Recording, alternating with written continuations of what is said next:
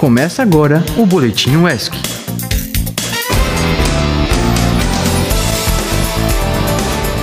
Boa tarde, ouvintes. Como estão vocês nessa quarta-feira? Eu sou Kelmani Fernandes. Hoje é 16 de agosto e está começando mais um Boletim UESC. Pois é, Kelmani. Terceiro dia desse semestre, que começou segunda, e já tem muita coisa acontecendo.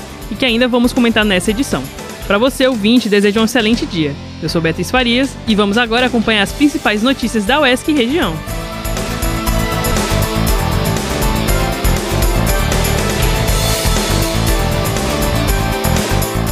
Primeiro dia de aula do semestre aconteceu na segunda-feira, dia 14, com a clássica aula magna, que dessa vez foi realizada em dois períodos. Com o tema Cultura, Diversidade e Transformação Social, a aula aconteceu no auditório do Centro de Arte e Cultura Governador Paulo Souto. Pela manhã, foi ministrada pelo professor Dr. honoris causa Rui Povas. Para a comunidade acadêmica do período noturno, a aula foi às 19 horas, ministrada pelo reitor Alessandro Fernandes. Nossa repórter Ingrid Malta esteve presente na aula magna e preparou uma matéria para gente. Aconteceu no dia 14 de agosto a aula magna, que dará início ao semestre letivo de 2023.2 para os cursos de graduação e pós-graduação da UESC. A solenidade aconteceu no auditório Paulo Souto com o tema Cultura, Diversidade e Transformação Social. Conversamos com Rui Polvas e Alessandro Fernandes sobre a importância da aula magna. A aula magna é o momento onde nós registramos o início do semestre letivo e é sempre bom nós começarmos um novo período. Então a expectativa é de reunirmos aqui os discentes, os docentes, técnicos, também pessoas da comunidade externa, reafirmando assim o papel da universidade sempre voltado para fazer aquilo que a sociedade espera que façamos no nosso fazer social de fato. O tema reserva uma faceta que precisa ser descoberta, analisada mais de perto, com mais cuidado semântico, com mais cuidado político, com mais cuidado cultural. Conversamos com os calouros sobre sua expectativa sobre o semestre. Estou com a expectativa muito alta. Tipo, eu espero me encontrar aqui no curso, na verdade. Para você que está começando, te desejo um ótimo semestre e bem-vindo ao UES. Usa reportagem por Ingrid Mal e produção e captação de áudio e edição por Bruno Souza. É isso aí. Valeu, Ingrid. O retorno aconteceu e as aulas também. Mas já no segundo dia do semestre, os estudantes enfrentaram diversos perrengues dentro e fora da universidade. Para começar nossa lista de obstáculos enfrentados pelos universitários nesse início de semana, vamos falar do transporte público de Ilhéus.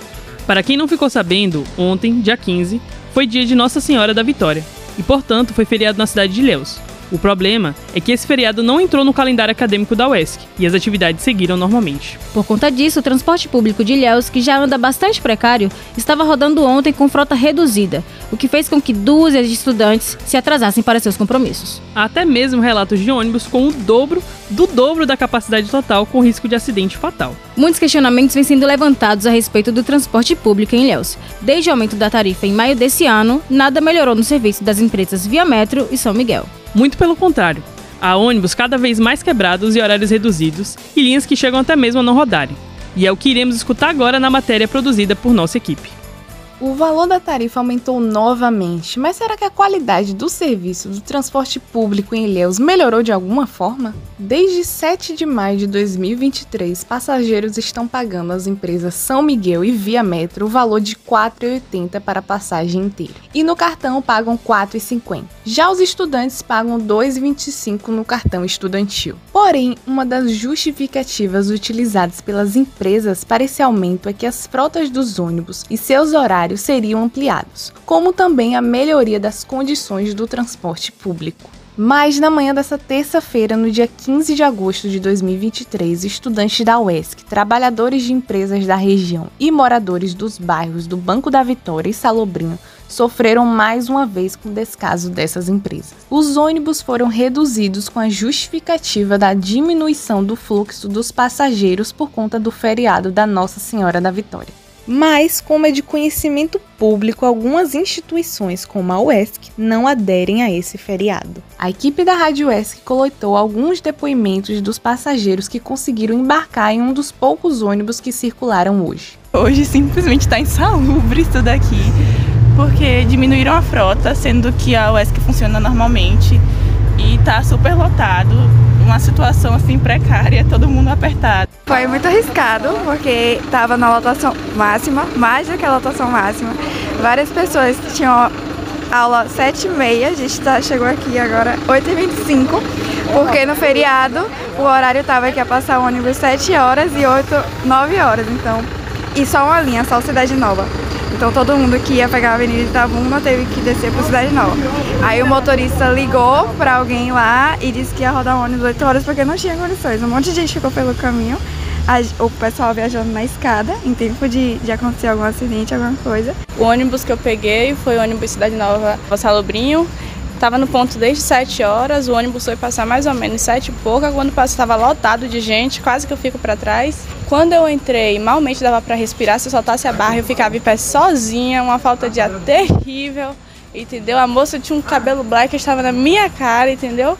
Assim, não era culpa dela, a senhora saiu empurrando todo mundo, eu estou aqui revoltada, acabei perdendo a aula no feriado, eu acordei cedo, uma palhaçada isso. É bem difícil a situação dos ônibus, principalmente em dias de feriado como hoje, né? Que ficam bem lotados e as pessoas completamente espremidas e é, é, é assim, a, a chuva piora muito mais, né? Porque é, os ônibus, os que tinham ar-condicionado passaram a não ter, eles foram desativados e a maioria dos demais não tem. Então as janelas têm que ser fechadas, fica muito abafado. E é uma situação assim deprimente. Realmente é, é, é triste ver essa, o transporte público tão caro na cidade de Ilhéus nessas condições. Como deu para perceber, as condições eram insalubres tanto para os passageiros quanto para os motoristas que já não têm mais o auxílio dos cobradores. Até quando essa negligência irá continuar? Porque os aumentos da passagem sempre acontecem, mas onde estão as melhorias de fato?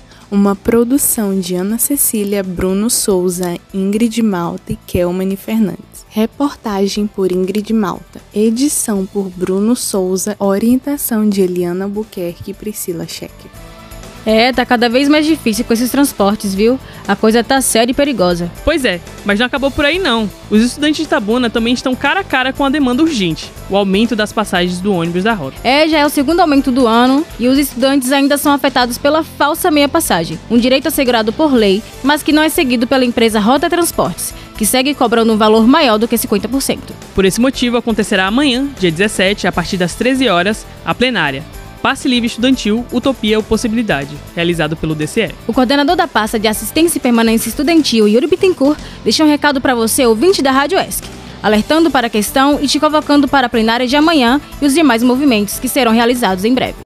A importância de comparecer à plenária, ela se dá no sentido de que o DCL propõe esse espaço justamente para que ele possa ouvir os estudantes, ouvir o que os estudantes têm a dizer, o que os estudantes têm a propor, ouvir o que os estudantes estão passando quando eles pegam esse transporte, porque veja, o aumento da tarifa ele é um problema que ele estoura agora, mas a rota ela tem um, um, uma série de problemas que já vem de muito antes dessa tarifa estourar, né? Você tem uma frota de ônibus que ela é reduzida para a quantidade de estudantes que nós temos na universidade, né? Qualquer estudante que pegue o ônibus 7, sete e meia da manhã, ele sabe que ele vem enlatado assim, todo mundo um em cima do outro dentro do ônibus. Alguns ônibus, o ar-condicionado não funciona. Muito comum o estudante passar mal dentro do ônibus porque nem abre a janela, nem o ar-condicionado funciona. Você tem uma recente denúncia de motorista da rota destratando estudantes, tanto aqui da universidade quanto da UFSB, largando estudante na UFSB e ali a UFSB com a iluminação péssima. Mas enfim, a gente tem recebido denúncias nesse sentido. Então é importante que os estudantes estejam aqui para eles colocarem né, na mesa qual é a situação deles, o que eles passam com esse transporte, para que a gente possa levar essas denúncias para essa reunião, para que a gente possa levar essas denúncias para a universidade como um todo, né? Tanto nos nossos canais é, oficiais de comunicação, mas também nos nossos canais paralelos, assim, vamos dizer, né? Que até os nossos próprios estudantes, eles são canais é, paralelos nesse sentido, né? É conversa de corredor, é levar isso para o COEB, levar isso para as reuniões de CAs e DAs, enfim. E aí acho que vai muito nesse sentido a importância da presença dos estudantes, não só nessa primeira plenária, mas nas outras que vão acontecer e aí eu já vou deixar aqui, né, um aviso que a nossa mobilização, ela não vai se resumir somente à plenária de amanhã. A plenária é um passo inicial, né, para que a gente possa construir um calendário de ações de mobilização. E eu quero dizer que vão acontecer outras plenárias e vão acontecer outros tipos de reuniões e a gente está pensando, né, como eu já disse, em reuniões com outros setores fora da UESC e é importante que os estudantes eles participem das que eles puderem para que a gente possa tocar essa luta de maneira bastante ampla e abarcando todos os elementos.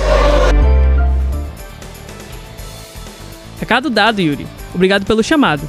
E como se não bastasse, além de todo esse problema com o transporte, ao chegar na UESC ontem, os estudantes se depararam com mais uma dificuldade: a falta de energia. É, esse problema já é recorrente aqui na UESC e já virou até motivo de piada entre os estudantes. Mas dessa vez, o apagão não foi somente aqui. Há relatos dessa falta de energia na manhã de ontem em praticamente todos os estados do país. E o ministro de Minas e Energia, Alexandre Silveira, informou à imprensa que o apagão foi causado por um evento no Ceará e em outro local ainda não detectado. Tá aí um problema que pra gente aqui da UESC já é comum.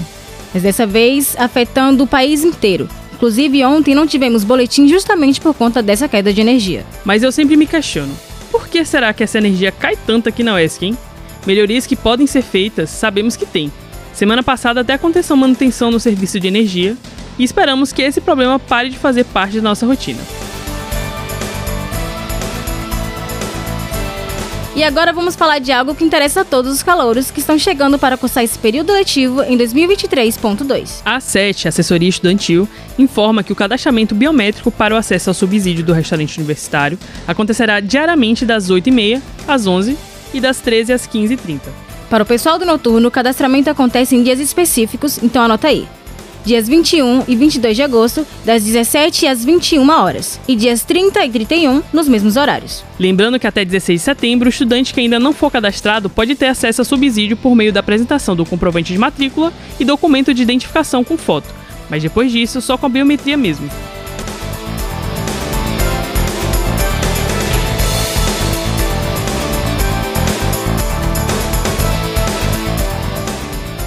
No sábado passado, dia 12, foi comemorado o Dia Nacional dos Direitos Humanos.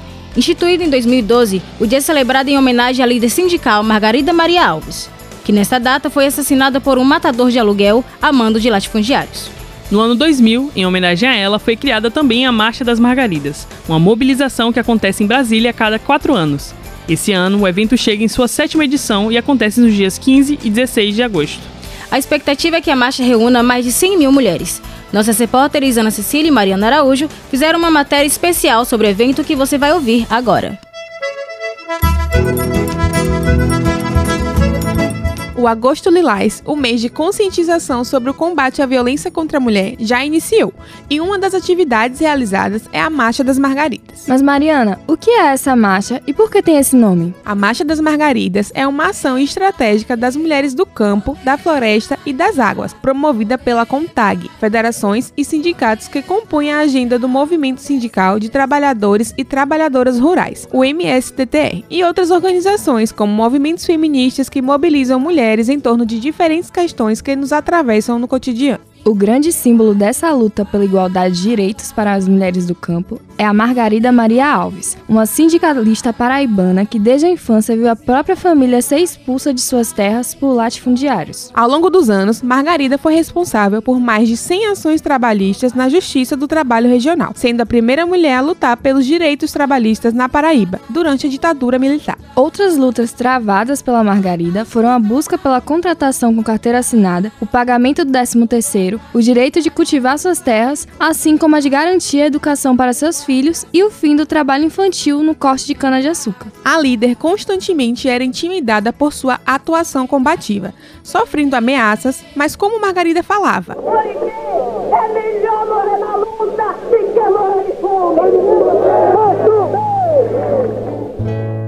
só que em 12 de agosto de 1983, a vida de uma das primeiras líderes sindicais do país foi cruelmente finalizada por matadores de aluguel, a mando de fazendeiros da região de Alagoa Grande, na porta de sua casa e na frente do único filho e do seu marido. Mesmo com a grande repercussão do crime e com a denúncia à Comissão Interamericana de Direitos Humanos, esse crime político segue impune, mas o legado de Margarida permanece sua fala. Desde 2000, a cada quatro anos, a luta de Margarida Maria Alves mobiliza milhares de brasileiras rumo à Marcha das Margaridas, que revive o seu nome e a sua memória. Um espaço de denúncia com caráter formativo e de ampliação do diálogo e negociação política com o Estado, reconhecido como a mais efetiva ação das mulheres no Brasil. Realizada sempre em agosto para revivificar o mês em que Margarida Alves foi assassinada, a Massa das Margaridas percorre as avenidas de Brasília no Distrito Federal. Em cada uma das edições, A ação realiza a construção da sua plataforma política através de reuniões com a coordenação e também promove atividades formativas com lideranças rurais que irão compartilhar essas formações em suas bases. A cada encontro, as Margaridas entregam um documento político para o governo federal, contendo sua plataforma política e uma pauta de reivindicações. Além disso, constroem uma pauta interna dirigida ao MSTTR com pontos necessários para a consolidação de relações mais democráticas e igualitárias do próprio movimento sindical. Entre as principais conquistas da marcha estão a criação do Programa Nacional de Documentação da Trabalhadora Rural, a manutenção da aposentadoria das mulheres aos 55 anos e a campanha nacional de enfrentamento à violência contra as mulheres do campo e da floresta. Pegue o tambor e o.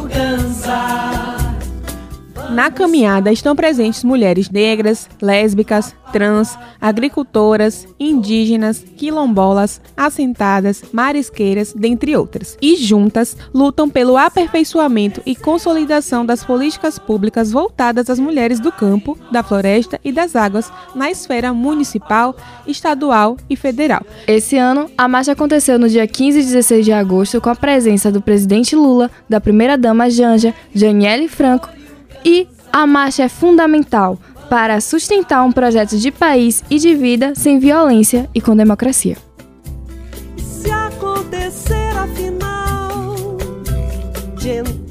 Com roteiro, produção e locução de Ana Cecília e Mariana Araújo, captação de som de Luiz Reis, edição de João Pedro da Costa, orientação de Eliana Buquerque para a Rádio ESC.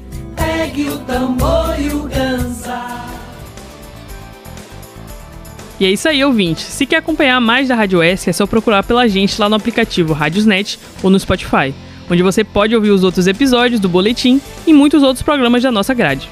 E se você tem interesse em divulgar algum projeto ou informação, é só enviar o um e-mail para produção.radioesc.gmail.com. E não deixe também de baixar nosso aplicativo oficial, que já está disponível no Google Play Store. É só procurar lá, o Rádio ESC, que você acha rapidinho. Hoje ficamos por aqui, mas amanhã tem mais. Até a próxima. Até! Esse foi o Boletim UESC.